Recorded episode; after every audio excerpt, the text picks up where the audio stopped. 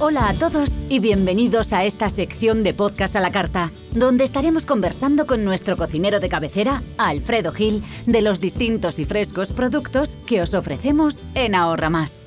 Por cierto, Alfredo, hay que ver lo guapo y elegante que vienes hoy. Ya, claro.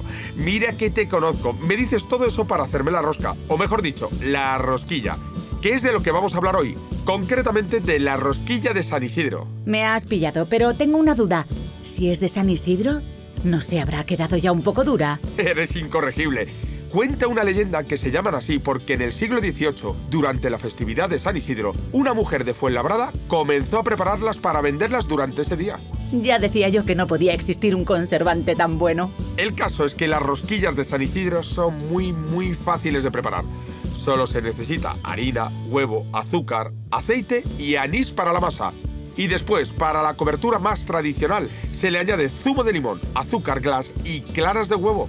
Pero hay variedades, ¿no? Sí, pero las más tradicionales son cuatro. Tontas, listas, francesas y de Santa Clara. Claro. Las más fáciles de hacer son las tontas, que no llevan ningún tipo de cobertura. Es la masa horneada y ya está. Son las más sencillas y algo sosas. Por algo se llaman tontas, pero mojaditas en un café están muy ricas. ¿Y las listas? Pues se hacen al añadir a las rosquillas tontas una cobertura de azúcar, huevo y limón, lo que les hace ganar mucho sabor.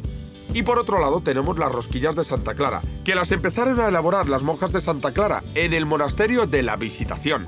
También se les llama rosquillas blancas. Pues solo quedarían las francesas. Güey. El origen de las rosquillas francesas se remonta a la esposa de Fernando VI, doña Bárbara de Berganza. Al parecer, estaba harta del poco sabor de las rosquillas tontas y le pidió al cocinero de la corte que les diera un poco de sabor. Así pues, el cocinero, que posiblemente era francés, añadió almendra picada y azúcar. Y como gustaron tanto, pasaron a llamarse rosquillas francesas. ¡Oh, la, la! Pero como veo que se te está haciendo la boca agua con tanto azúcar, te voy a hablar un poco de sus propiedades.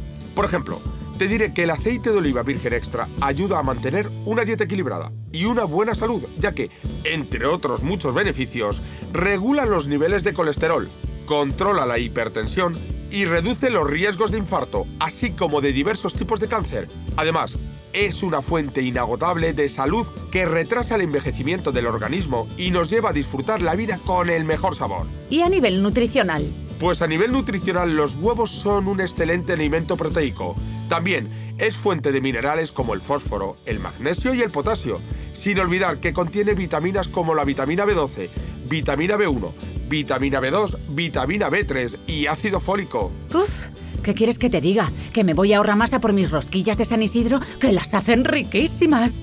Adiós, Alfredo, y muchas gracias por todo. Y a vosotros, ya sabéis que la mejor manera de preparar una comida diferente y siempre fresca es con los productos de Ahorra Más. Porque lo bueno empieza aquí.